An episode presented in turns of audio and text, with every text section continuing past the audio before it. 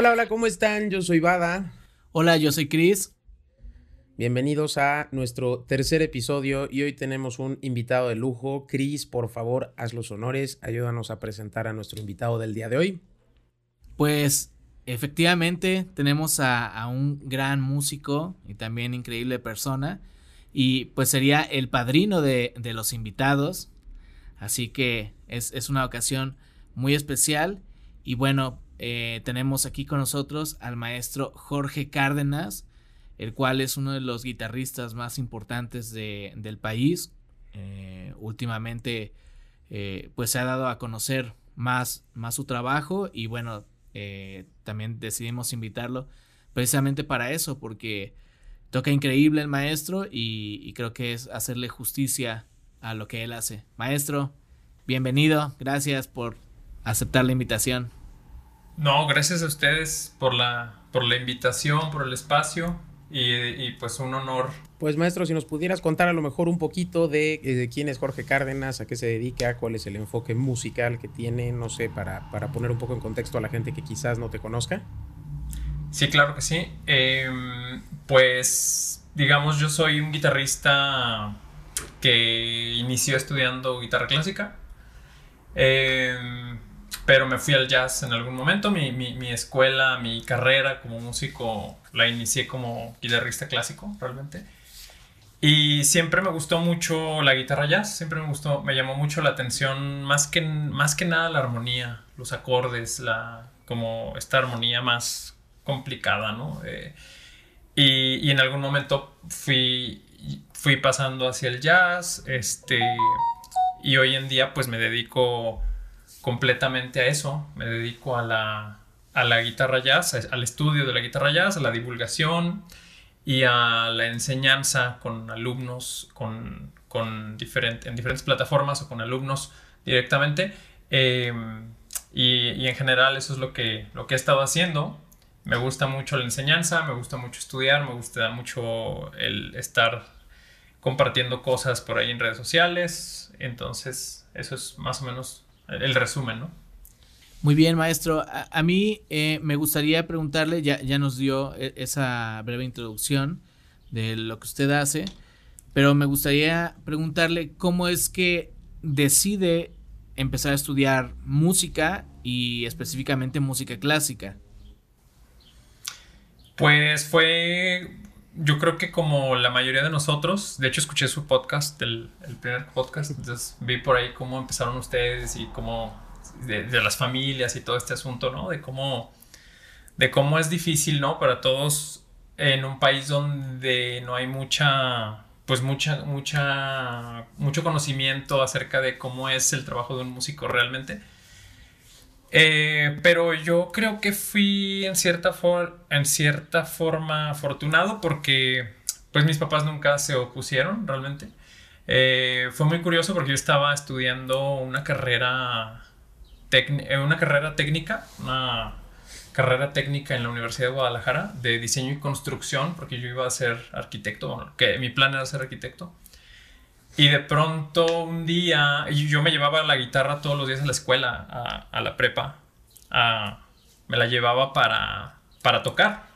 Eh, había otros compañeros por ahí de otros de otras carreras, de otros salones que, que tocaban también y, pues nos poníamos a tocar.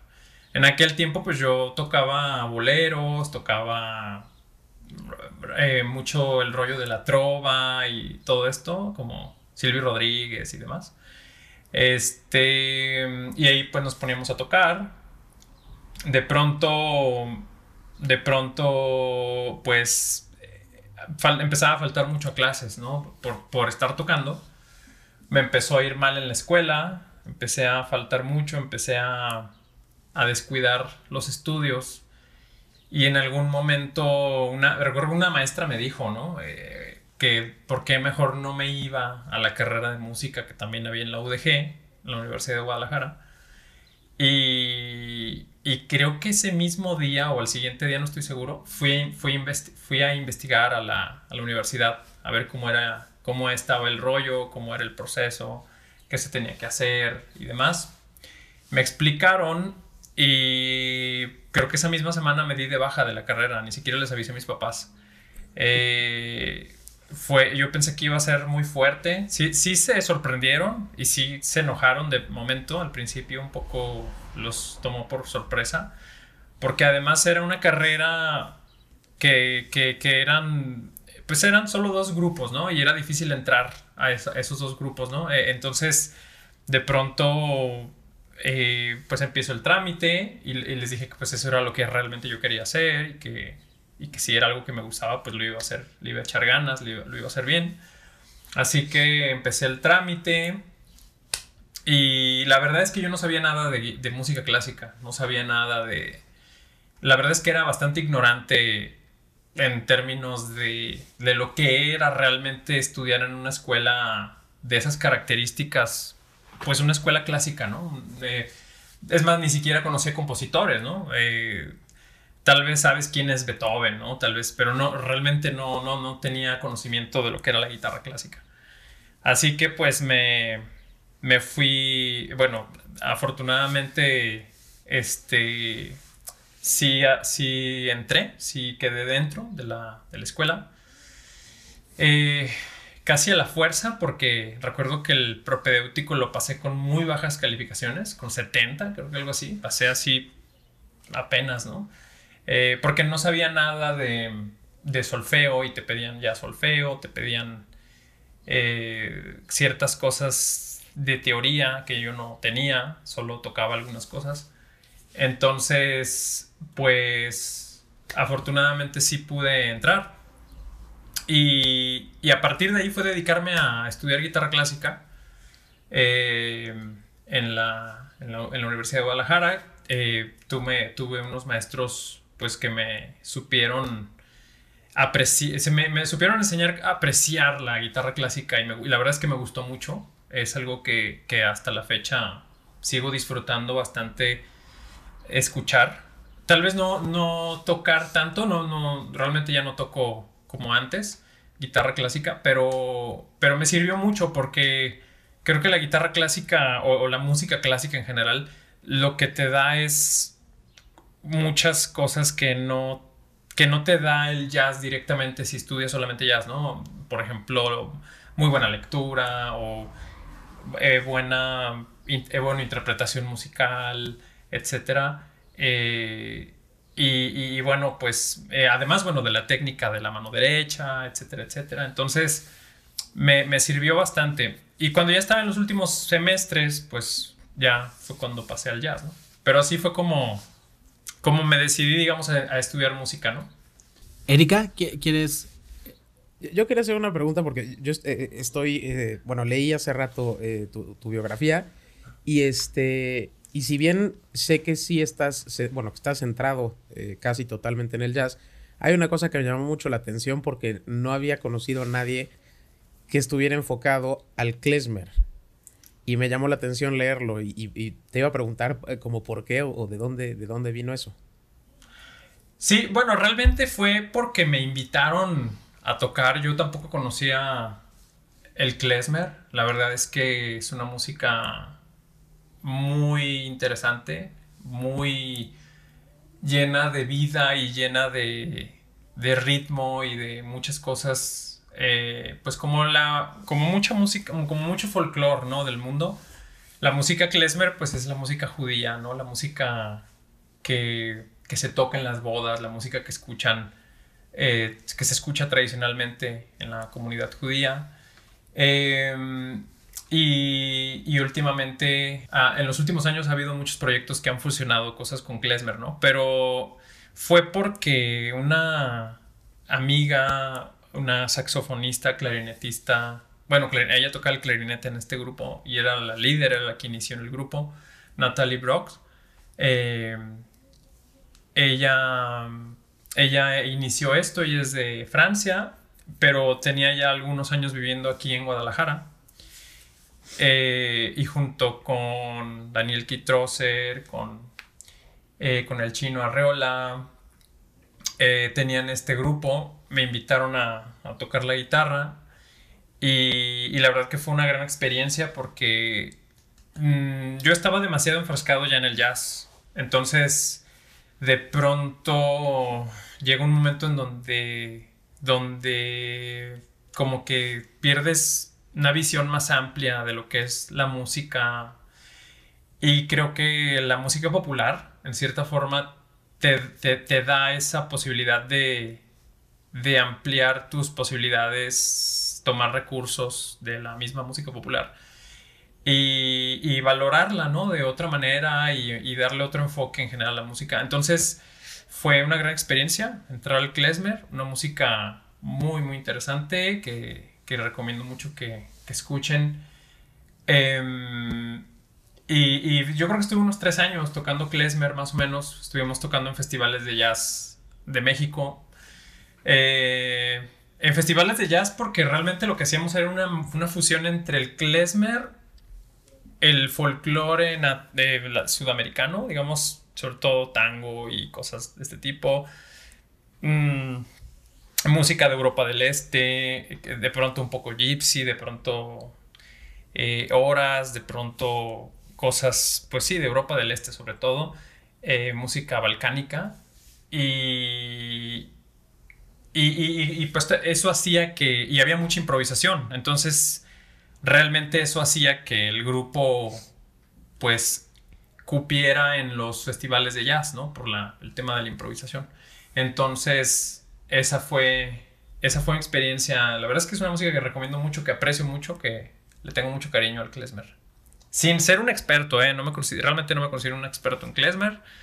Sé algunas cosas, cómo se toca, aprendí cosas de cómo se toca, pero hay que profundizar demasiado para entender mucho más el klezmer, ¿no?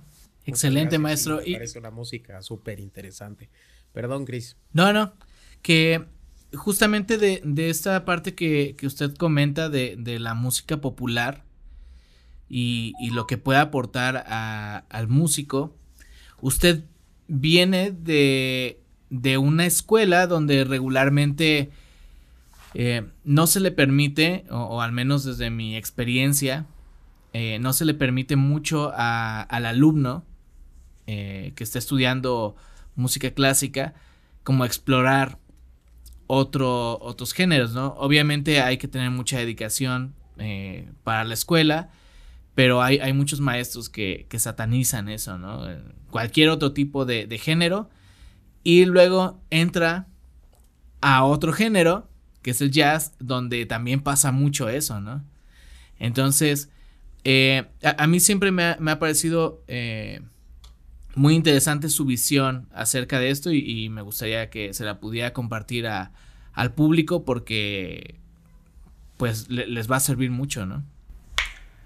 Pues sí, es muy interesante lo que, lo que dices, Cristian. La, pregunta es muy buena porque realmente creo que...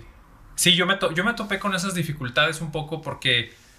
No, no dificultades, porque no es que tuviera que ser de la manera que yo quería o lo que sea. Simplemente yo recuerdo que había maestros en mi escuela de, donde estudiaba guitarra clásica, en la escuela donde hice la universidad, en la Universidad, de Guadalajara, que los maestros, pues la verdad, sí eran muy apegados a la tradición, ¿no? Muy, eh, pues muy puristas, ¿no? En cierta forma, pues querían que el alumno se, sumergiera completamente en, el estudio del barroco, del clásico, de toda esta música. Eh, yo tenía maestros que... Mi, maestro, por ejemplo, en particular, que se lo agradezco mucho porque me hizo descubrir muchas cosas, él era apasionado de Bach, bueno, es apasionado de Bach. Vinnie Kellner, que le mando un saludo, un gran, gran compositor, maestro. Eh, y él es un, un apasionado del barroco y, de, y sobre todo de Bach. Entonces siempre me ponía cosas de él. Y, y a lo mejor en su momento no aprecias tan... No, no tienes tanta... No, no tienes como una verdadera forma de dimensionar lo importante que es toda esta música y, y, la verdad se lo agradezco porque me hizo descubrir muchas cosas con el repertorio que me, me ayudó a tocar Em, yo me gusta mucho Bach, otra vez sin ser un experto ni nada, pero, pero toqué muchas cosas que tenía que tocar y que me gustó mucho tocarlas.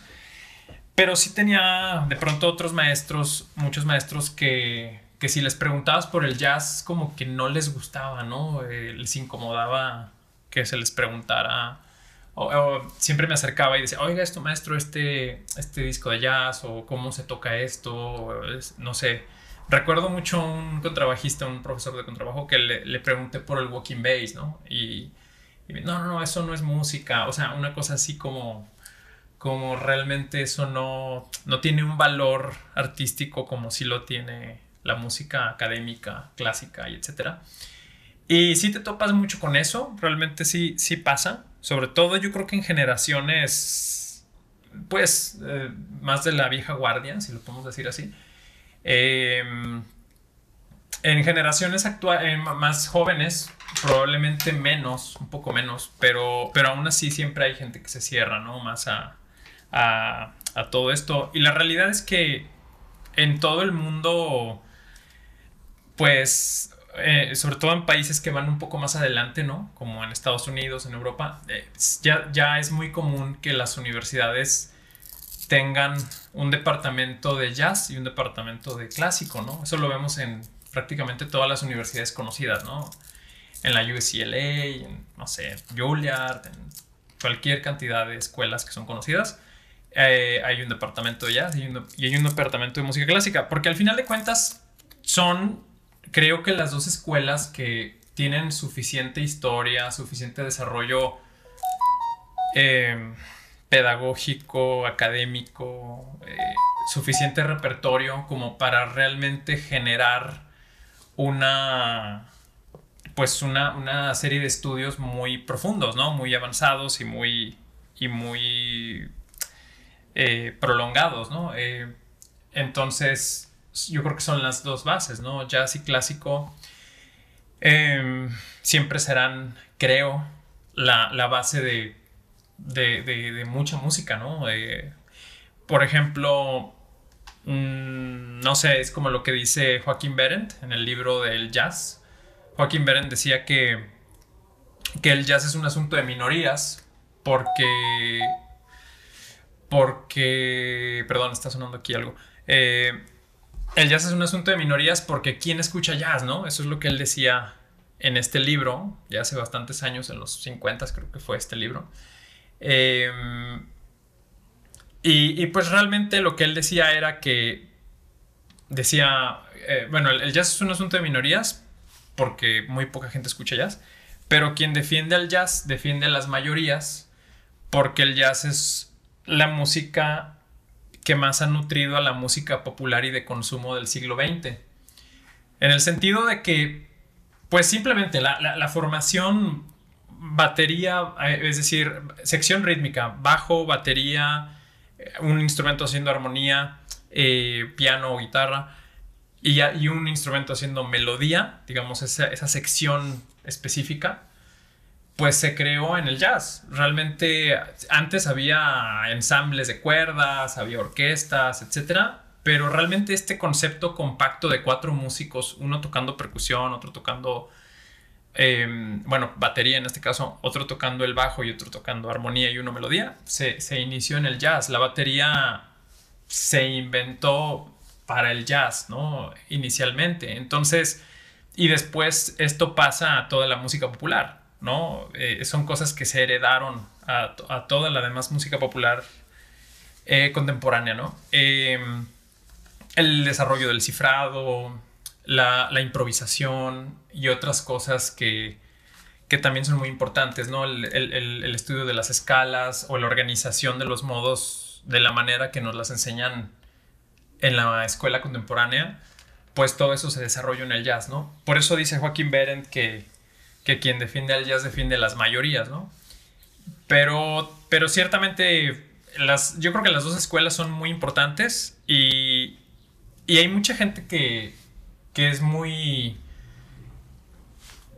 que sí es muy abierta también, ¿no? Que, que, sí, que sí ha estado en los dos lados, tanto en clásico como en jazz y que sabe valorar las dos cosas y las toca, ¿no? Es, hay muchos ejemplos, ¿no? Este, nada más en, el, en, los 60 hubo una tercera corriente, ¿no? Que así se le llama, la, la corriente de Gunther Schuller y de eh, cosas que hizo Claude Bolling, cosas que hizo Jacques Lussier eh, y, otros músicos que empezaron como a mezclar el mundo de la música clásica y el jazz, ¿no? Eh, entonces, em, y, actualmente hay muchos músicos, ¿no? Y, me pasa mucho que, que, es algo que hasta, no sé, inconsciente, ah, inconscientemente, hay muchos músicos que me gustan, que después investigo y me doy cuenta que estudiaron clásico también, ¿no?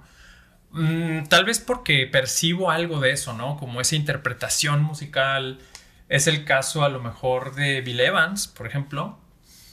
Eh, de, Keith, eh, Richards, por ejemplo. De, Keith, Jarrett. De Keith Jarrett. ya me, fui, al clásico? Chicorea. ya me fui al, a otro lado. Este, de Keith Jarrett. Ajá. Él, por ejemplo, pues lo ves tocar igual Bach y, grabó las variaciones Goldberg de Bach y toca jazz y improvisa y, y, me gustan mucho esos músicos. No porque, no porque toquen clásico, porque, sino porque tienen una interpretación diferente. Como que el clásico te da mucha sensibilidad en la interpretación y eso se nota cuando tocas. Em, entonces, pero sí, es, es difícil de pronto a veces cuando transicionas de un, de un lado a otro.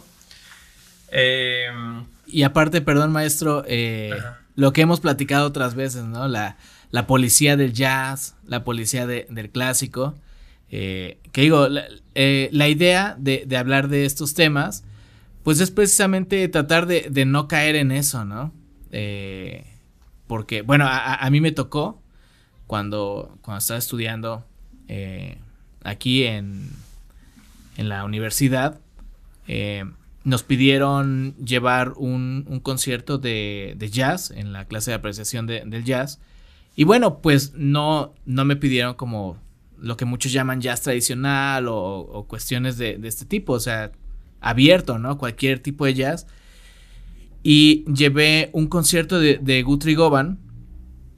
Y bueno, pues eh, me dijeron que había llevado un concierto de rock, ¿no? Cuando estaba interpretando muchas piezas de, fusión y, pues había mucho ese, ese estigma y, aún lo hay, ¿no? Entonces, eh, pues creo que de, la manera en la que usted lo ve y, esa apertura, porque precisamente en sus redes sociales eh, van a estar apareciendo aquí, pues la gente puede ir a constatar que, que usted está muy abierto eh, a, tocar inclusive sobre piezas de Eminem o tiene un arreglo de, de Creep a, guitarra sola. Entonces, eh, a final de cuentas, la, música es música, ¿no? Hay buena música y hay música tal vez no tan buena y ya. Sí, sí, sí hay música mala, güey. Sí, sí hay mucha música muy mala también. No te veas, no te veas tan gentil. sí. Sí, sí, totalmente. Pues digo, lo que yo pienso es que realmente, que, eh, o sea, si nos vamos al jazz, por ejemplo, pues ¿qué es jazz? ¿No? O sea, cada quien tiene tal vez una concepción de lo que es el jazz. Eh, es, más, el mismo Joaquín Berendt, que es alguien muy importante, divulgador, este, fundó festivales de jazz, este, fue alguien muy, muy, muy apasionado en el tema de jazz, locutor y demás.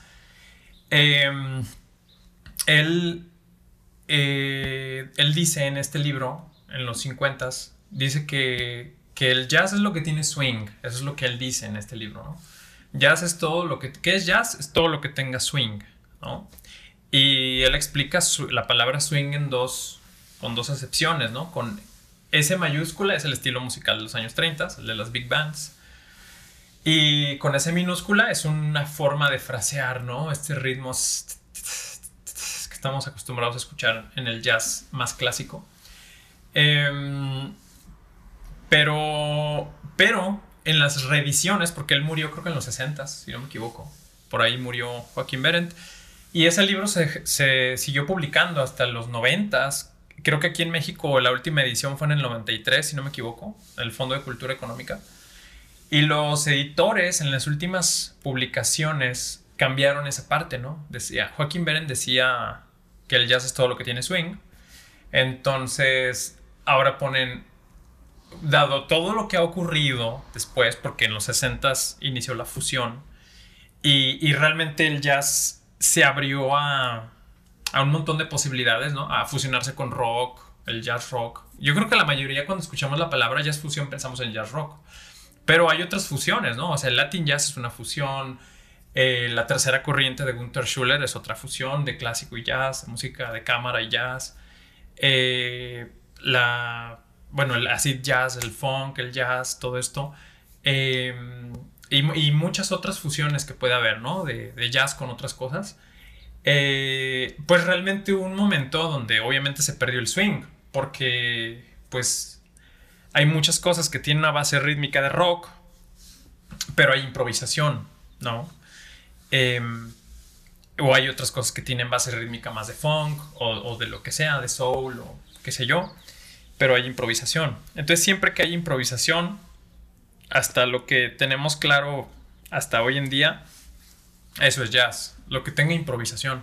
Entonces, eh, pues por eso vemos en los festivales de jazz, hay mucha gente que le molesta, que, de pronto aparecen grupos que no pareciera que no tienen nada que ver con jazz, pero tienen improvisación.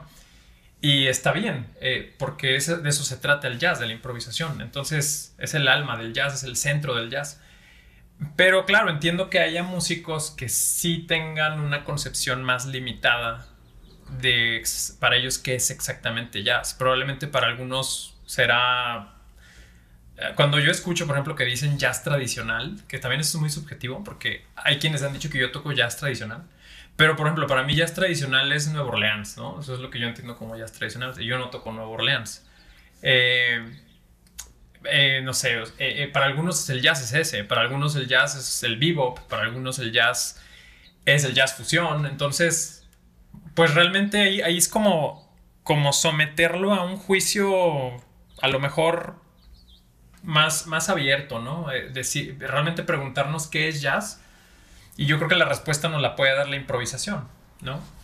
Eh, hay un grupo que a mí me gusta mucho, que ya por ahí he hablado de él otras veces, pero el grupo de... Eh, se me fue el nombre, de estos músicos daneses suecos, no sé si son suecos o daneses. Eh, a ver si ahorita se me viene el nombre, perdón. Eh, ellos, ellos suenan como Radiohead, pero tienen mucha improvisación, ¿no? Entonces. ah, estoy tratando de recordar el nombre de este, de este cuarteto. este trío, es un trío. Bueno, a ver si ahorita me, se me viene el nombre. Es Bjorn Svensson. Ah, exactamente, es Bjorn Svensson. Sí, tienes razón. No sé si lo pronuncié bien, perdonen si, si, mi sueco no es el mejor. Es Svensson, sí, sí, sí. Eh, entonces, ellos, cuando tú los escuchas, pues no suenan al jazz, no suenan al jazz clásico que estamos acostumbrados, no tienen swing ni nada de eso. La armonía y la, y la sensación que genera su música se parece más a Radiohead o a un grupo de estos, ¿no? Eh, es como jazz progresivo. Ajá, es como progresivo, etcétera. Entonces, realmente, pues es jazz. Y hay mucha gente que, que no le gusta, ¿no? También que dice, no, eso no es jazz, pero, pero pues tiene improvisación, así que también entra dentro del jazz. Yo creo que, yo creo que eso es algo que, muchas veces puede alejar. Yo, ubico a gente pues, de mi generación para abajo. No conozco a nadie de mi generación para abajo que no esté dedicado a la música, que disfrute de escuchar un buen disco de jazz, ¿no? Y yo creo que, digo, no sé su opinión, pero yo creo que este rollo de ser tan, tan purista y, y de querer dejar las cosas siempre como son, hace que la gente se aleje cada vez más de esto, ¿no? Porque como, como dices, ¿no? Yo, no, yo sin saber mucho de jazz, nunca se me hubiera ocurrido eh, esta concepción de que cualquier cosa que tenga improvisación puede ser eh, jazz. Y yo creo que eso abre las puertas a que más gente pueda escucharlo y aprender a disfrutarlo de, otra manera y con, otros conceptos. Me, parece súper, digo, también estoy consciente de que no, no mucha gente quizás piensa como, como tú, maestro, pero este pero creo que es una visión que, abre puertas y, me parece pues la manera adecuada de acercar a nuevas generaciones a algo tan importante como puede ser el jazz. Sí, completamente. E, es una música que sí se alejó de la gente, definitivamente. y esto, yo leí alguna vez una, una publicación de Antonio Sánchez que más o menos decía algo así, no quiero poner palabras que no haya dicho él, pero algo así es lo que recuerdo. Y él decía que el jazz en algún momento se, se alejó de la gente, ¿no?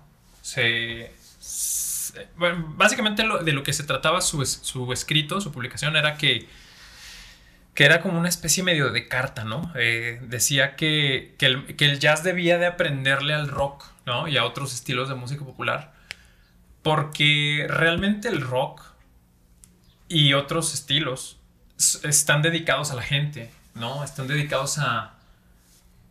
a pues a, a, ¿cómo se dice? A no, no, solo, no quiero decir entretener, porque no solo es entretenimiento, sino a, a interactuar con la gente, ¿no? un concierto es, pues es un ritual al que la gente va, al que la gente brinca, al que la gente canta, al que la gente baila, que la gente se identifica no solo con lo que escucha, sino incluso con los individuos que están tratando de transmitir algo en el escenario. Eh, y eso sí pasaba en los 30. Eh, es decir, en los años 30 el jazz llenaba eh, salones de baile, ¿no? Y las big bands tocaban y la gente bailaba y, realmente se llenaban los lugares y era la música popular de la época, ¿no? Eh, y los cantantes eran conocidos, ¿no? Los cantantes de jazz en los 40 eh, eran, eran gente que, la, que, que el público, el gran público conocía. Era la música pop de... Era la música pop de la época todavía no existía el rock, todavía no existía nada de esto, ¿no? Obviamente. Mm, pero sí hubo un momento donde el jazz se comienza a alejar de la, de la música, digo, de la gente, perdón. Y como que, y eso es un poco lo que decía Antonio Sánchez, decía, el jazz empezó como a excluir a la gente, porque se cada vez se, se volvió cada vez más académico y más académico y más complejo. Eh, que la gente normal, digamos, el público promedio, pues no tuvo forma de entenderlo, ¿no? De, acercarse o, o, hasta un poco miedo de acercarse al jazz, ¿no? Porque pareciera que el jazz era para músicos nada más o para intelectuales o qué sé yo, ¿no? Eh, y, y, ciertamente sí ves cómo eh, hay grupos actuales que, que tocan increíble, son músicos con grandes capacidades impresionantes, ¿no? Eh, rítmicas y melódicas y de improvisación y de y hacen este polirritmias y, y, cosas muy avanzadas de armonía, etc. Eh, pero cuando los ves tocar, realmente sí están metidos en sí mismos, ¿no? Como hasta, es más, a veces hasta en los festivales ya ves como el escenario grande y ellos están en un pequeño espacio nada más así, los tres pegados, tocando para sí mismos, entre ellos, y no interactúan con la gente realmente, ¿no? Ni siquiera voltean a, la gente ni nada, ¿no? Eh, entonces, eso es un poco lo que decía Antonio Sánchez, que el, jazz se alejó de la gente realmente. Entonces, em, y, y, yo creo que la esencia del jazz sí era con la gente, porque el jazz empezó versionando canciones populares, ¿no? Muchos estándares de jazz que hoy conocemos que son famosos no eran canciones de jazz, eran canciones de películas, eran canciones de musicales de la época, eran canciones de obras de teatro, canciones de cantantes de la época que no necesariamente eran cantantes de jazz. Eh, simplemente era música popular que los músicos de jazz tomaban y las convertían en música en donde pueden improvisar, ¿no? Música jazz. Pero todas esas canciones, no sé, podemos decir All the Things You Are, Days of Wine and Roses, eh, una gran cantidad, ¿no? Eh, este, pues eran eh, canciones de películas, ¿no? Simplemente. Entonces, como Estela Valle Starlight, no sé, hay muchos ejemplos, ¿no? I Got Rhythm, por ejemplo. Y, realmente esa es la esencia del jazz, así inició, ¿no? Era la música popular, la tomamos, la manejamos e improvisamos sobre ella. Y ahora eso no pasa, eh, pasa cada vez menos, ¿no? Eh, es muy raro que alguien tome una canción popular actual e improvise sobre ella. hay un, ah, o se toca el repertorio clásico del jazz, los estándares conocidos, o se toca las composiciones de ellos mismos, ¿no? Tocan las composiciones de ellos mismos. Em, es muy raro que ya pase esto de tomar música popular. Sí hay, sí hay momentos, ¿no? Sí hay casos, yo he visto algunos casos, ¿no? De músicos que lo hacen, pero, pero es muy poco. pero sobre todo, perdón maestro, sobre todo pasa como para videos, ¿no? Para Instagram, para eh, Facebook, pero ya en presentaciones sí, yo, yo no recuerdo algún tema, no sé, ahora se me viene a la mente George Benson, ¿no? Con Affirmation, que es de José Feliciano, y él la incluía en su repertorio, o sea, uno de los guitarristas más importantes de, de historia del jazz, tocando un tema de, de, José Feliciano, que pues nada que ver, ¿no? En, cuanto a, estilos. Y, y pues sí, creo que esta cuestión que, comentas, Erika, de cómo eh, aleja el, eh, el jazz un poco a, la gente, igual complementando con lo que usted dice, maestro, pues tiene que ver mucho con el músico. Creo que de cierta manera es normal porque incluso en la música clásica, pues hay, hay piezas que pues ya no son para, para el, el público promedio, ¿no? Y, creo que en cualquier género pasa. Por ejemplo, ¿cuántas personas conocerán, o sea, como público promedio, a, grupos de, rock progresivo? ¿No? O sea, e, e, es, son estilos que sí son más, eh, más clavados, pero eh, pues tiene que partir de, esta cultura del músico de tratar de acercar a, la gente a, su arte, porque a final de cuentas estamos vendiendo arte y, a, mí, a mí me pasó que, yo me alejé de, del estudio del jazz precisamente por, por malas experiencias, ¿no? Me, fastidié de, de ciertas, eh, pues no sé, eh, ciertos juicios eh, y, y, me fastidió hasta que dije, bueno, pues no, la culpa no es del género, la culpa es de, de las personas. Y como también lo comenta un, un amigo, e, el, músico se pelea con el músico, ¿no? La, música nunca se pelea con la música. Sí, pues la música nomás ahí está. Sí. Sí, efectivamente, a mí, a mí me, parece que, que, por, por culpa, sí, de, de, algunos, de algunos músicos del género, eh, mucha gente percibe al jazz como algo más elitista o como algo inalcanzable, que, que bien podríamos intentar darle la vuelta. Bueno, más ustedes que yo, porque yo de jazz sé lo mismo que de física cuántica, este, pero pues darle la vuelta, ¿no? Y acercarlo un poco más a, la gente de nuevo. Yo, yo quería este, preguntarte, maestro, eh, entrando más en, un poco, en un rollo un poco más terrenal.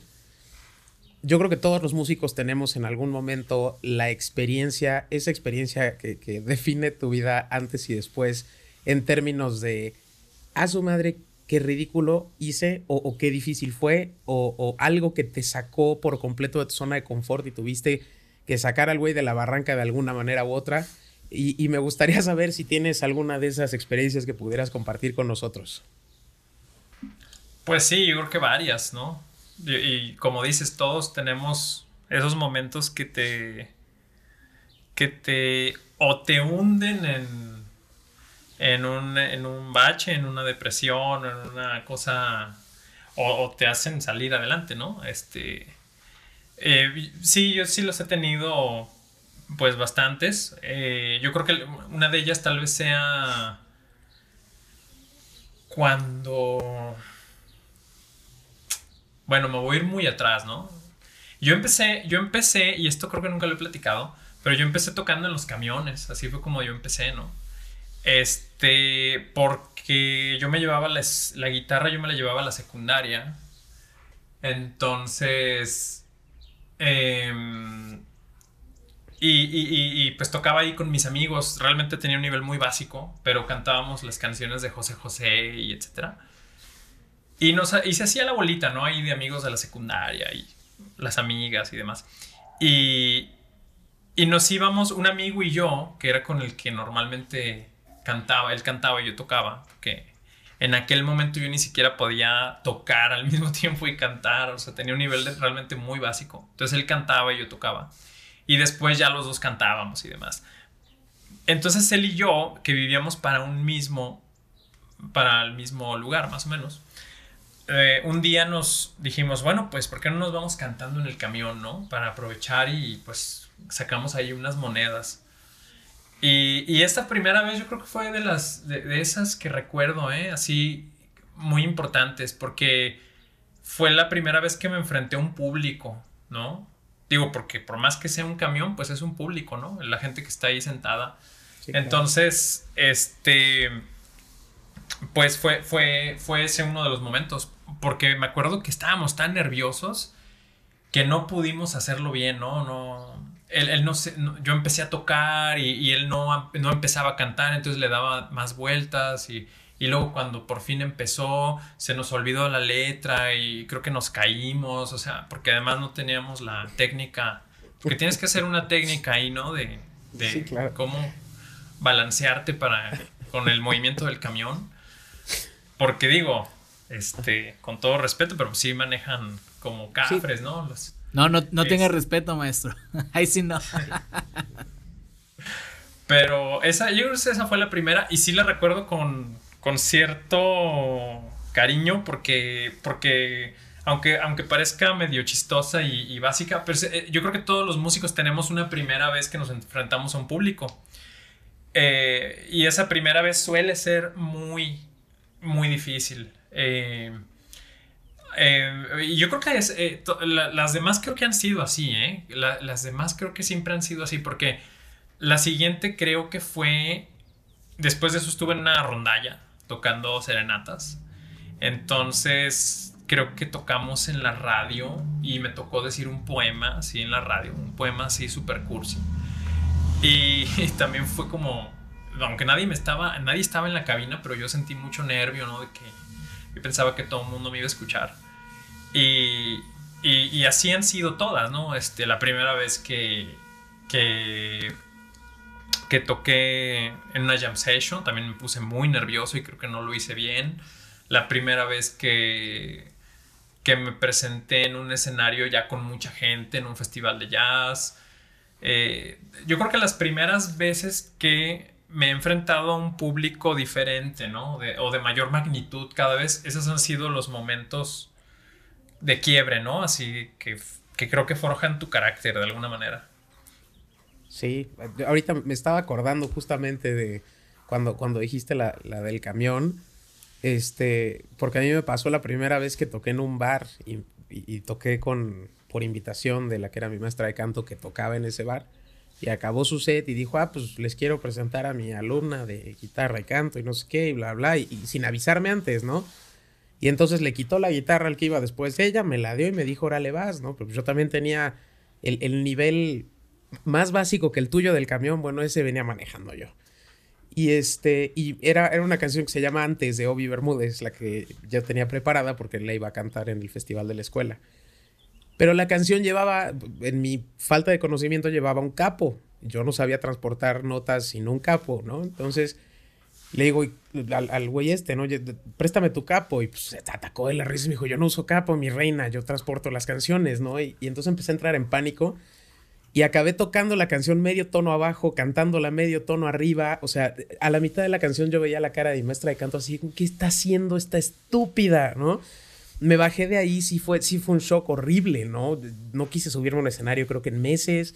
Y, y, y sí, es, es, hay una Erika antes de ese bar y una Erika después de ese bar, ¿no?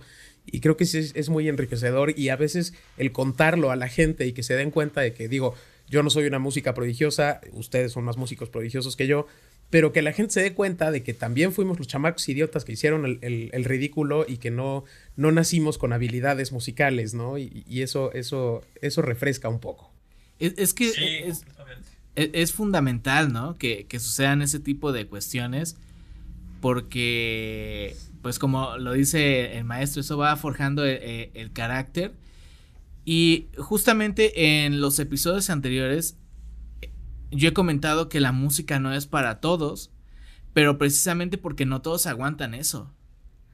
O sea, no sé, yo, creo que son innumerables las veces en las que nos hemos sentido así. De, el fracaso musical. Sí, y, es que yo no sé, a mí me gustaría que lo pusieran en los comentarios para los que no se dedican 100% a, a, la música, pero ¿cómo, cómo ellos perciben el fracaso?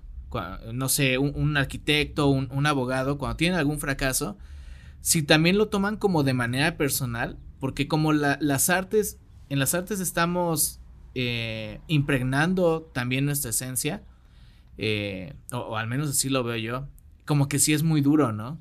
Eh, pensamos que es, es, una cuestión personal, a veces la, la crítica, y, y, hay muchos que... Hay un escenario, o sea, estás con un chorro de gente, a lo mejor si la riegas y pones la tuerca que no iba en la máquina, pues te están viendo cuatro o cinco obreros, pero no te están viendo 25 carnales en un camión. Entonces sí es un poco más público el fracaso de un músico que el de muchas otras profesiones, creo yo.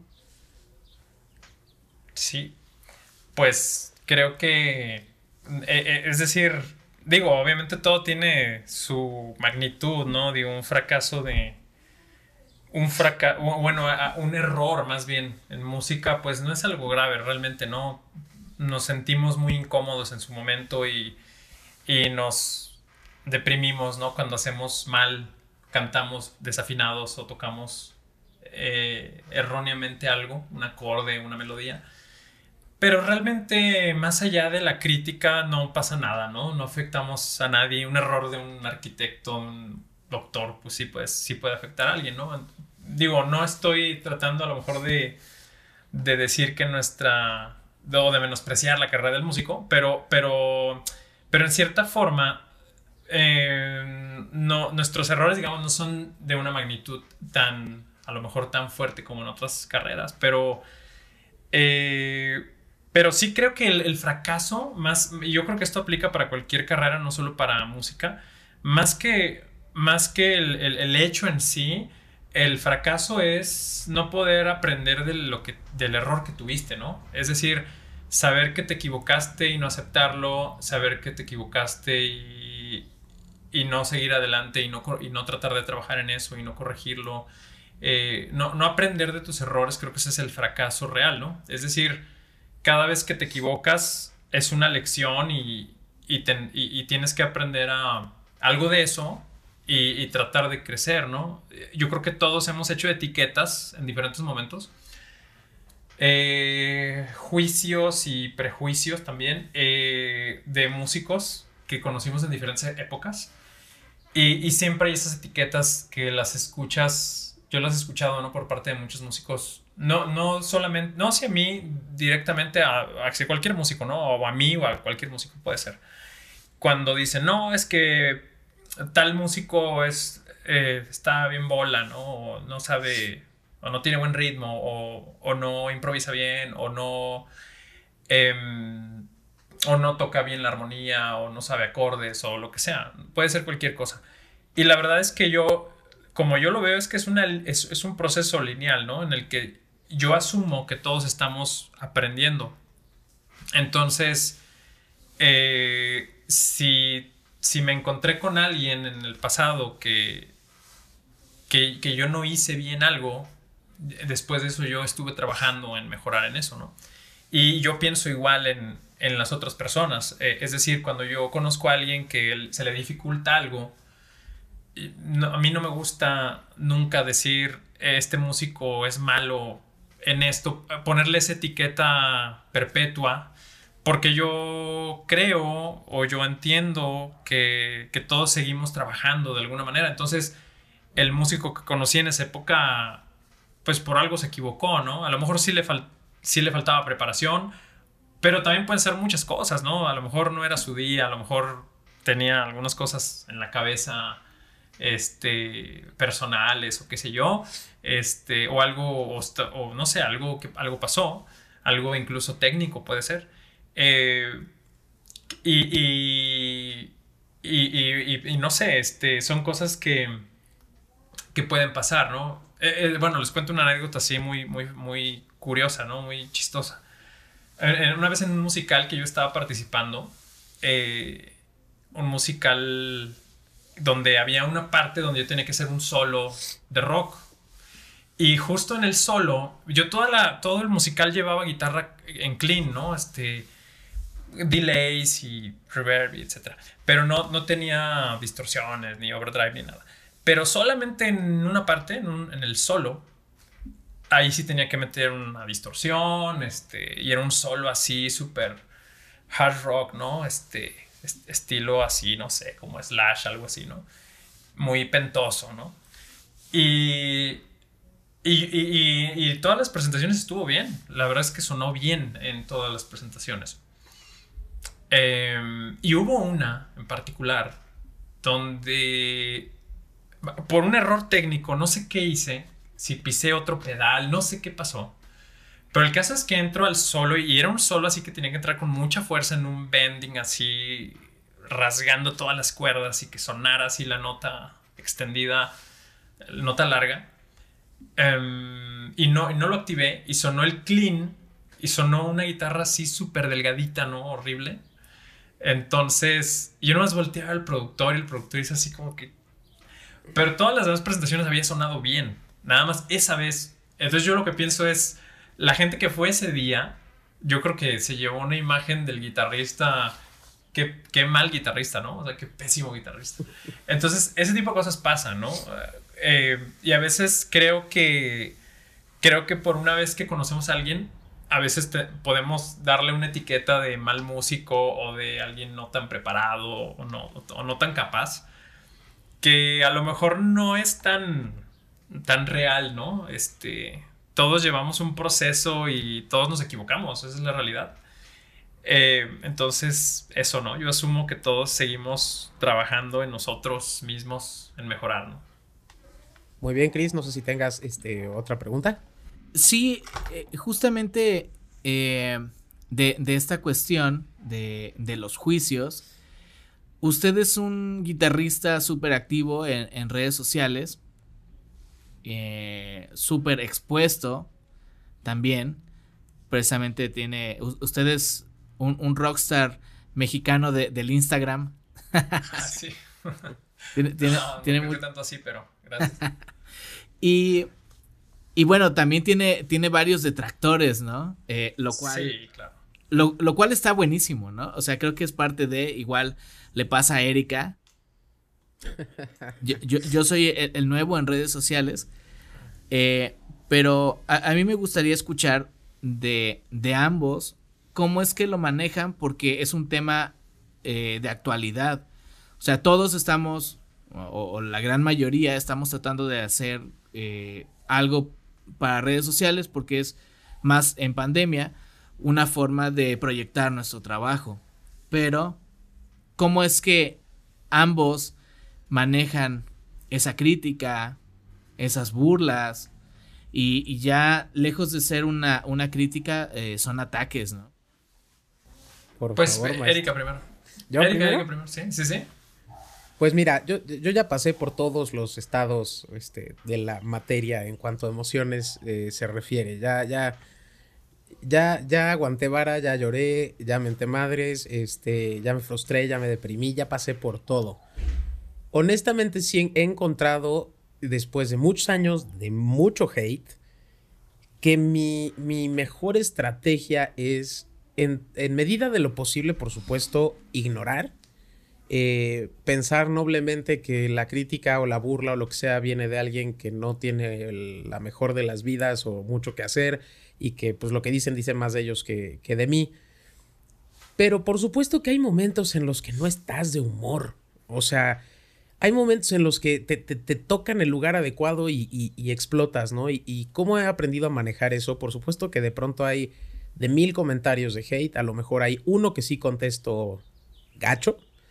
Y los demás he aprendido a, este, les voy a dar un tip por si, por si se les presenta la oportunidad, a corregirles la ortografía, B, corregirles la redacción, porque generalmente la gente que te ataca no falla, va a tener una ortografía pero fatal. Y este, y entonces se van más enojados y yo me voy mejor porque sé que aporté un granito de arena al mundo, dejé a alguien un grado menos ignorante de lo que llegó a mi vida y así como que desquito la frustración, ¿no? Ya nada más es el 1% el que contesto feo, ignoro el otro 90 y el 10 pues este pasivo agresividad le dirían por ahí, porque pues sí, no, no, no hay manera, ¿no? Digo, uno es humano y, no, no hay manera de aguantarlo todo y, y este, y seguir sin, sin, como si nada pasara, ¿no? La verdad es que sí, sí hay cosas que tiran y duro y, y pues hay que, hay que aprender a sortearlo de la manera más digna. Sí, completamente. Bueno, yo, yo soy amado y sensual suscriptor de Erika. Ay, eso, me calienta el corazón. no, es un, es un muy, muy buen canal, Erika. La verdad es que muy buenos videos. Todo, todo lo que haces está muy bien hecho. Calidad de todo, ¿no? De, del, tanto del video, de los temas, cómo los desarrollas. Muchas gracias. Y me gusta mucho tu canal. La verdad es que admiro mucho tu trabajo. Eh, y además, digo, yo no tengo un canal así como el Erika, ¿no? Erika tiene un canal grande, yo tengo un canal chiquitito, apenas. Realmente no me he metido tanto a YouTube todavía, pero sí me quiero meter más, más constante, ¿no? Porque se necesita mucha constancia en YouTube para estar bien. Pero. Pero sí, obviamente entiendo que mientras más seguidores y más alcance tiene tu canal o tu. o tu, o tu, o tu trabajo, tus redes, pues siempre va a haber hate, ¿no? Y siempre va a haber gente que no... Hay gente que, nada más quiere, quiere atacar, ¿no? Que solamente cuando comenta es porque quiere decir algo negativo. Eh, hay mucha frustración, hay cosas que, que, no, que no sabemos qué esté pasando la, la persona, ¿no? Que publica todo esto. Eh, y, y que a veces hasta son desproporcionadas, ¿no? Sus críticas. Pero yo creo que, y, bueno, sí, yo sí tengo un montón de detractores, obviamente. Sí, sí, este, gente que, que me publica cosas, me manda, o me manda mensajes de pronto. Digo, la verdad es que son muchos más los que siempre tienen, tienen buena vibra, ¿no? Los que te mandan mensajes o, felici perdón, o felicitándote o agradeciéndote que hayas hecho alguna cosa, un video o lo que sea este, o, comentarios positivos. Son muchos más, afortunadamente, pero siempre hay algunos negativos. Yo creo que yo de lo que al principio sí me calentaba un poco y sí les respondía. Pero como dice, como, como dice Erika, o sea, cuando empiezas a ver que quién te publica y, y, las faltas de ortografía y todo eso, pues ya ves el nivel de conversación en el que te estás metiendo, ¿no? Eh, y, yo creo que sí hay dos formas de, abordarlo, ¿no? Hay quienes dicen, y yo lo he escuchado con gente que tiene canales grandes, que dicen, pues yo sí les respondo, ¿no? Porque hay que educar a la gente y, y hay que, porque si no les contestas, pues tú quedas como que le estás dando la razón, ¿no? Y hay otra postura que dice que, que no, que pues no hay que hacerles caso, ¿no? Este, yo, yo, yo pienso que si tú que, si tus seguidores son, son este, de alguna manera fieles a, lo que tú haces, de alguna manera valoran lo que tú haces, mm, no le van a prestar importancia a lo negativo, ¿no? Y, a veces hasta ellos mismos responden, ¿no? Simplemente le dicen algo, ¿no? Eh, eh, por ti, ¿no? Y eso al principio tal vez no pasaba, pero ahora ya pasa, ¿no? A veces me publican algo y, yo veo que otras personas les contestan y etcétera. Entonces, eso en cierta forma pues te ayuda. Pero el odio siempre va a estar ahí, ¿no? Y, yo creo que simplemente es aprender a, a tener termómetros, ¿no? Yo, yo, creo que eso te puede dar cierta, cierta paz. Mm, es decir, yo creo que casi no leo comentarios, salvo cuando publico algo que realmente les pregunto, como, ah, ¿qué opinan de esto? No sé, alguna interacción, pues sí leo los comentarios. Pero a veces, em, a veces no los leo. Y, y, sí tengo como gente que es mi termómetro. O sea, hay, hay gente que tú sigues, hay gente que tú respetas, admiras, que a veces sí es tu termómetro, como no sé, ciertas personas que de pronto, otros músicos o gente que, que, que, valoras y respetas, que cuando te comenta algo, pues te sirve de termómetro, ¿no? Como, ah, pues realmente esto, esto gustó, esto, no sé, esto está bien, esto no sé, lo que sea. Y, y hay gente que... y hay gente que, que, hasta ya ubicas porque siempre te comenta. Entonces también esa, esa gente también es otro termómetro, a lo mejor no de un nivel profesional, tal vez, mm, pero sí un termómetro de, de, tu audiencia, de tus seguidores, ¿no? o sea, los seguidores que son fieles y que ya más o menos identificas, también son un termómetro de, ah, sí voy, sí voy por el camino que, que le gusta a mis seguidores, ¿no? Y, y, ya, pues después de eso habrá mucha más gente que tal vez no, no, no, no sea realmente tan importante prestarle atención, sobre todo cuando son cosas tan negativas, ¿no? Y obviamente siempre está la opción de, de, digo, más bien siempre está la necesidad, más bien, de, de ser muy autocrítico, ¿no? Y realmente valorar en su justa medida cómo fue lo que hiciste, ¿no? Yo creo que nunca he hecho ningún video o algo así tocando del que yo pueda decir que fue perfecto, ¿no? Pues no existe la perfección, ¿no? Siempre hay algo que no me gusta, ¿no? Siempre digo, ah, esto está fuera de tiempo, eh, aquí me equivoqué el acorde, esta melodía está mal, eh, me desafiné un poco, eh, o sea, realmente también es bueno uno ser autocrítico y saber que lo que haces no es perfecto, ¿no? Y, y, que sigues trabajando en mejorar, ¿no? Pero, pero no, hasta la fecha nunca he hecho un video, un audio, una grabación que yo diga esto estuvo así genial, ¿no? eso creo que no, no existe, ¿no? Sí, y, es que... a las redes, Chris, perdón. Bienvenido a las redes y a, desarrollar tu habilidad para lidiar con el hate. Sí, sobre todo porque esto puede hacer que muchas personas desistan, ¿no? O sea, eh, iba enfocada mi pregunta a eso, porque, pues, ¿cuántas, eh, cuántas personas no, no aguantan e, esa cuestión, ¿no? Entonces, sí, quienes le vayan a entrar a, eso, yo, yo, estoy muy consciente de, de esa parte ahorita que, que, estamos haciendo el podcast y pues aquí la, la, la rockstar es, es Erika y, y, yo soy su, su humilde servidor y, y pues bueno, me, me tocará, ¿no? También Creo que es parte de. Eh, Mira, cuando, cuando entiendes, tip rápido para la gente. Cuando entiendes que por lo menos en YouTube puedes bloquear ciertas palabras, ya sabes, si te choca que te digan cuatro ojos, puedes bloquear esas palabras de los comentarios, es un paso adelante hacia tu éxito personal.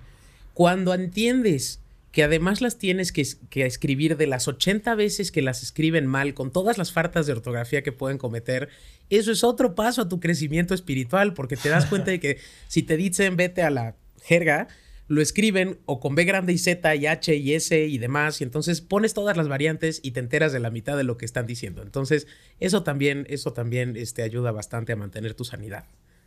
Sí, y lo cual yo, por ejemplo, pues no, no tengo miedo de ello Sé que obviamente al estar haciendo un podcast eh, y dar mi opinión de, temas, como por ejemplo esto de la policía del jazz, puede crear cierta polémica para algunas personas, les puede quedar el saco, pero ni hablar, ¿no? O sea, es, lo que pienso, pero sí, hay, como, como lo comentan, eh, a veces eh, comentarios desproporcionados, ¿no? Ojalá te mueras o cosas así. Y, y, bueno, pues definitivamente e, eso, digamos, ayuda al algoritmo también. Se agradece que comenten porque le da movimiento a lo que estemos haciendo. Pero sí, para las personas que, pues que tengan claro eso y, y, y no se agüiten, ¿no? O sea, sigan, sigan trabajando y sí prestar atención como a, a ciertos comentarios de, de personas específicas. Eh, y, y, ese puede ser un, punto de referencia, ¿no? O sea, a mí me pasa que eh, últimamente ya no he subido videos tocando, pero cuando subo algo tocando y, me comenta, eh, no sé, un número Villarreal que le manda un saludo, o, no sé, si, si usted eh, le da like a, mi video, es como, ok, no ando tan perdido, ¿no? Entonces, ese tipo de, cuestiones, no es que también que la gente no se vaya al extremo, ok, ya Jorge Cárdenas me dio like, entonces... Eh, soy un dios. Sí, soy un dios de, la música, ¿no? Es como, ok, alguien que, es un gran músico te está diciendo, vas bien, sigue echando ganas y, hay, hay, mucho por mejorar siempre, ¿no? Sí, exacto. Pues sí, eso me refería con los termómetros. Sí, sí, sí. Definitivamente hay, hay, hay gente que, que, importa lo que diga y que te llena más eh, para bien o para mal, pero te hace crecer y no nada más te tira la lona. Yo quería nada más hacer una, una última pregunta. Bueno, última, yo no sé si Chris después quiere hacer más, pero eh, así como, como la experiencia humillante que, que, ya compartimos, no sé si haya algún momento, este, maestro, al que quisieras regresar. Así, ese momento en el que dices, creo que nunca había sido tan feliz en cuanto, por lo menos en cuanto a escenarios y a, música. Algo que te haya marcado para bien en el que hayas dicho, creo que o lo estoy haciendo bien, o si es lo mío, o, o qué, qué toquín más fregón, o, qué pasó ahí en, alguna anécdota, pues ya del lado positivo? Pues ah, es, más difícil, creo que esa. esa sí, definitivamente. pensar un momento, pero. Yo creo que. Yo creo que. Cuando. Yo creo que cuando conocí a Julian Lash. Julian Lash es un guitarrista que yo admiro mucho. Eh, es joven, debe tener unos... Eh, es más joven que yo, ¿no? O sea, debe tener unos 32, 34, no sé cuántos años tenga realmente. Es un chavito. Pero sí, sí, es joven. es joven, es joven. este, unos cuatro años más joven que yo, ¿no? Pero realmente él sí es un genio musical, ¿no? O sea, Julian Lash es un músico, es un prodigio, ¿no? Es un chavo que les recomiendo, quienes no lo han escuchado, escúchenlo. Eh, él empezó muy, muy chico, ¿no? A los seis años, algo así. No sé qué, qué edad empezó a tocar guitarra, pero hay un, hay un, incluso hay un documental, ¿no? Que se llama Julian at AIDS. Em, y es, y es este, un, un niño que tocaba la guitarra muy bien desde muy chiquito y tocaba Bach, barroco y tocaba blues y tocaba pero fraseaba como grande, ¿no? De hecho, hay un video en YouTube donde si le ponen Julian Lash, Carlos Santana, y salen, salen en un escenario, ¿no? El niñito así con su Stratocaster, así fraseando con su pentatónica unas frases de blues como si fuera un músico ya grande, ¿no? O sea, con, con respiraciones y con fraseos así muy profundos, este... Un, niño con un superdotado, ¿no? Y se dio a conocer mucho cuando cuando participó en, en unos Grammys, en una entrega de los Grammys en Estados Unidos, que salieron varios niños como entre los 10 y los 15 años más o menos, tocando, uno tocaba el piano, otro tocaba, una niña tocaba violín, otro niño tocaba batería, y eh, otro piano, y el, bajista, contrabajista, y el, la guitarra, y empezaron tocando un jazz, un blues, una cosa así. Eh, y ahí como que llamó mucho la atención Julian Lash, ¿no? Y hasta la fecha sigue teniendo una carrera muy activa. Es un músico muy, muy, muy exitoso. Y yo recuerdo que en su momento, cuando tú eres joven, uh, bueno, me refiero cuando estás empezando, ¿no? A tus, bueno, en mi caso, a mis 20 años, cuando me, me estaba empezando a introducir en todo esto. Y y pues sigues a toda la gente, ¿no? Que, está alrededor, que sabes que es importante en la escena, en este caso en México o en mi misma ciudad. Ah, como que pianistas, guitarristas, músicos de jazz que yo admiraba. Bueno, sí admiro, a muchos los sigo admirando, incluso algunos son mis amigos ahora, ¿no? Pero, pero como que, como que tú tienes una sientes un respeto por ellos, sientes una admiración que porque tú anhelas en algún momento tener su nivel, ¿no? Su nivel técnico, su nivel de ejecución. Eh, y recuerdo haber, haberme acercado muchas veces a algunos de ellos y, y, sentir como un desprecio, ¿no? Como, un, como una barrera, como tú eres principiante y yo ya estoy en otro nivel, ¿no? Eh, y eso en cierta forma te, pues te desmotiva, te lastima, te, te deprime un poco, ¿no? Porque, porque para ti son como héroes, realmente, ¿no? O sea, muchos músicos que yo escuchaba eh, eh, o, en, o que había ido a algún lugar de jazz a escucharlos, o incluso en las grabaciones que hay, ¿no? Que en el 5, que en el en diferentes este, foros o lo que sea. Em, y, que algunos tuve oportunidad de acercármeles. Eh, y eso como que siempre me, me, tuvo así muy, muy, un poco decepcionado en ese sentido. Y creo que en algún momento mm, me, bueno, vino Julian Lash con Gary Burton. Este, y, y toda la gente estaba, todo el público estaba adelante. Eh, todo el público estaba viendo una big band que estaba tocando. Y, y, yo me fui atrás a donde estaban los camerinos. No había nadie. Solo estaban las carpas y donde estaban los músicos. Eh, a ver si veía a Julian Lash. Y, y recuerdo que cuando lo vi le grité como adolescente que ve a Ricky Martin, ¿no? Por primera vez. Fangirl. y le grité, Julian, ¿no? Y vino, y yo recuerdo que soltó su guitarra, la puso en el piso, traía un café en la mano, dejó el café y se vino corriendo, ¿no?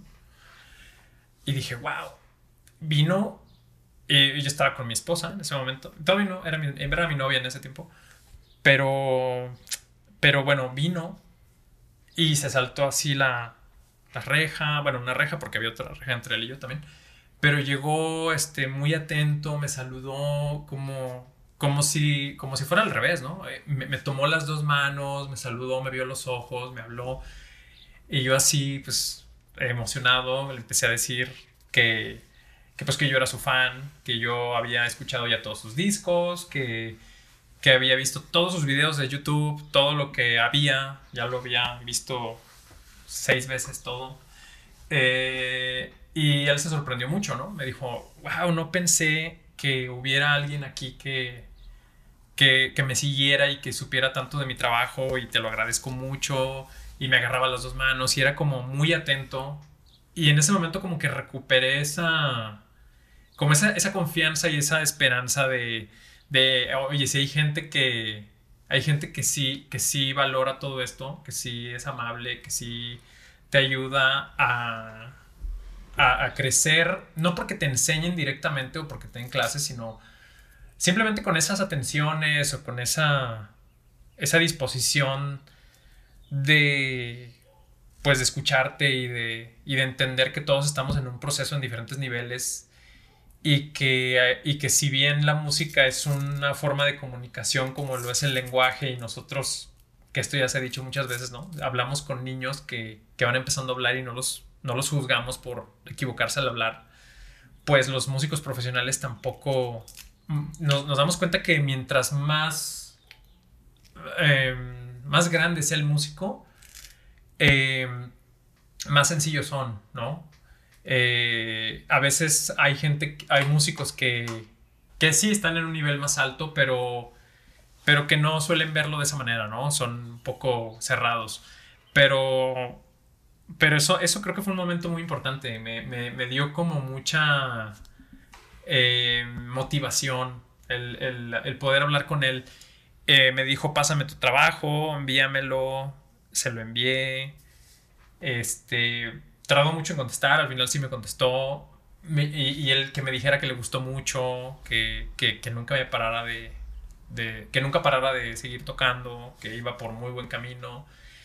Eso fue, wow, como gran momento, ¿no? Este, yo creo que son esos detallitos que, que de pronto vives, los que te impulsan y los que te hacen sentir que, que el camino pues está lleno de esas cosas, ¿no? De, de bajadas y subidas y, y, de que siempre va a haber alguien más arriba de ti que te puede impulsar de diferentes maneras. Em, y, y, también nosotros que ya tenemos un cierto recorrido, pues también tratar de verlo de esa manera, ¿no? De, que no somos, no somos, este, mejores por saber algunas cosas más que los otros, ¿no? Simplemente, pues llevamos un poquito más de camino, pero siempre va a haber gente que va un poquito más atrás a la que le podemos echar la mano simplemente escuchándolo o, o diciéndole algo, ¿no? Este, o ayudándole en lo que se pueda.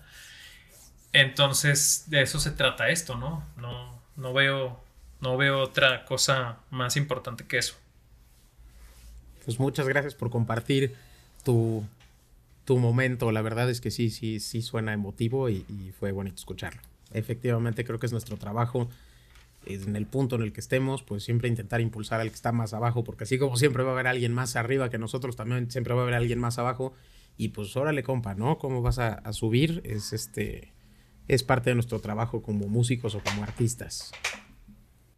Así es. Así es, maestro. Y bueno, yo eh, tengo también una, una última pregunta. Eh, ya también para cerrar esto con, con un mensaje eh, para la, audiencia, que creo que es, es algo fundamental. yo siempre he creído que lo que tiene que haber más es, es trabajo que confiar en el talento, ¿no? Y en el caso de, de usted, que yo sé que, que, usted no, no va a decir que es un guitarrista virtuoso, eh, pero para mí lo es. O sea, lo que hace está increíble. Y, y bueno, mucha gente va a decir, bueno, pues es que él eh, nació con esa habilidad. Eh, él, no sé, tuvo clases desde pequeño que justamente ahorita ya escucharon que no fue así. Entonces, digamos que empezó tarde para lo, los estándares. Y, eso a mí me hace eh, constatar más que es una cuestión de trabajo más que de talento. Creo que el, el mayor fuerte del de, músico es el, el trabajo, ¿no? Es, es, ese es el verdadero talento, trabajar. Entonces, no, no sé qué pudiera compartirnos respecto a esto y, y qué mensaje le deja a nuestro público. Eh, sí, pues esa pregunta es muy buena porque yo creo que sí, sí tiene una parte de, de, importancia el talento, pero el talento solo es algo que ayuda precisamente cuando, cuando hay trabajo detrás, ¿no? Es decir, eh, eh, en mi caso, por ejemplo, yo nunca fui un músico superdotado ni un talentoso un innato, un talento innato de algo. Realmente creo que siempre me ha costado trabajo en la música. Eh, desde el principio. Es decir, eh, yo, por ejemplo, en mi casa, mi, hermano fue quien empezó a tocar, ¿no? Yo recuerdo que a él se le hizo muy fácil aprender a hacer acordes y a mí me tomó mucho tiempo aprender a hacer un do mayor, ¿no? O sea, mucho, mucho más que a él. Eh, él finalmente no se dedicó a la música, yo sí, pero, pero como que siempre me costó trabajo, casi todo, ¿no? En la escuela, cuando entré, ya les decía al principio, entré casi a la fuerza, porque pasé así con un 70 porque me fue el propedéutico para entrar, porque no sabía nada de solfeo y me costaba mucho trabajo el solfeo. Eh, y en armonía, y, y, siempre me ha costado trabajo. Pero creo que lo más importante es, es trabajar muy duro en las cosas que, que te cuestan trabajo y poco a poco las vas resolviendo. Y, y, va a haber un punto donde te das cuenta que sí tienes fortalezas y que hay cosas que son tu que son tu fuerte y que son las que te puedes desarrollar más. En mi caso creo que al final ha sido más la armonía, los voicings, los acordes, eso es lo que más me ha es en lo que siempre me he sentido más cómodo. No me considero un virtuoso improvisador ni nada de esto. Eh, me gusta mucho, sí me gusta mucho improvisar, obviamente, eh, pero creo que donde me he desarrollado más es en la armonía. Y, y yo creo que sí es más el trabajo que el talento. Eh, habrá casos de músicos muy talentosos que tienen un talento natural e incluso oído absoluto o cosas de ese tipo, pero, pero que si no se enfocan en algo, en trabajar en, en, en, su proceso de forma muy, muy disciplinada, igual no logran nada, ¿no? Aunque tengan el talento, aunque tengan eso. Entonces yo pienso que es más importante el trabajo.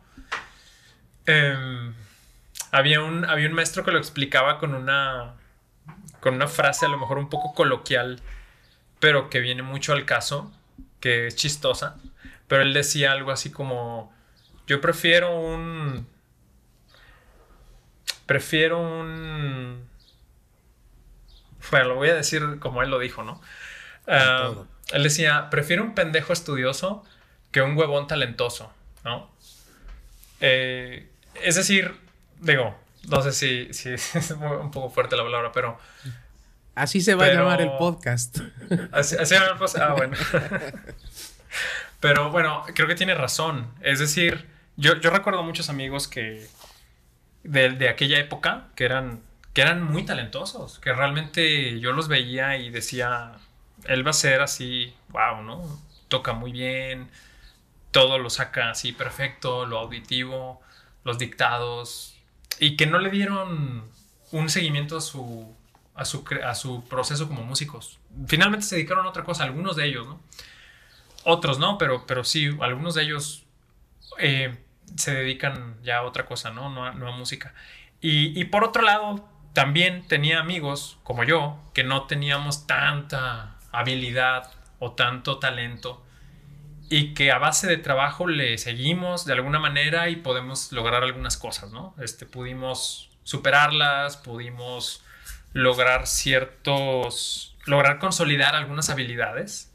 Cada, cada músico pues tendrá sus habilidades muy particulares y yo creo que eso es lo bonito de la música también, que hay especialidades hay atrilistas, hay excelentes lectores de orquesta de todo. Bueno, un poco lo que hablaron en el podcast pasado, ¿no? De los diferentes campos de trabajo que tiene un músico. Y, y, cada quien va reconociendo cuáles son sus habilidades. Y, y cuando las reconoces y las, y las explotas, eh, te enfocas en ellas, pues puedes lograr cada vez cosas mejores. Y a, la, y a la vez, pues tratar de ir trabajando otras en las que no eres tan bueno, ¿no? Nunca está de más mejorar en otras en otras áreas en las que no eres tan bueno. Pero yo sí diría que es más el, el talento, eh, más el, eh, yo diría que sí es más el, el, estudio y el trabajo que hacemos que el talento. Excelente, maestro. Pues muchas gracias por, por estar aquí con nosotros, por compartirnos eh, todas esas experiencias. Me, me siento halagado de, de, que haya compartido varias anécdotas que, que nunca había dicho. Y, bueno, pues Erika, también muchas gracias. Pues igual, igual, ¿no? Pues gracias a, ustedes dos, muchas gracias, este maestro, por estar aquí con nosotros. Nos la pasamos muy bien y bueno, va a estar apareciendo las redes sociales de el maestro Jorge Cárdenas aquí abajo para que vayan y se suscriban a su eh, YouTube y a Instagram y a todas estas cosas que de pronto se me olvidan porque tengo 80 años. Este, no sé si alguien más tenga algo que, que agregar. No, pues yo agradecerles a los dos por la invitación y desearles mucho éxito en este proyecto que, está, eh, proyecto que están empezando, el podcast, que tengan mucho éxito y que, y que sigan teniendo muchos invitados y muchos programas que, que tienen mucha calidad. Muchas gracias, muchas gracias. Este, definitivamente un super padrino este, para, para, este, para este episodio. Pues Cris, nos despedimos. Así es, nos vemos la próxima semana y gracias a todos por escucharnos y vernos. Gracias, maestro. Un abrazo. gracias, Erika. Gracias, Cristian. bye. bye.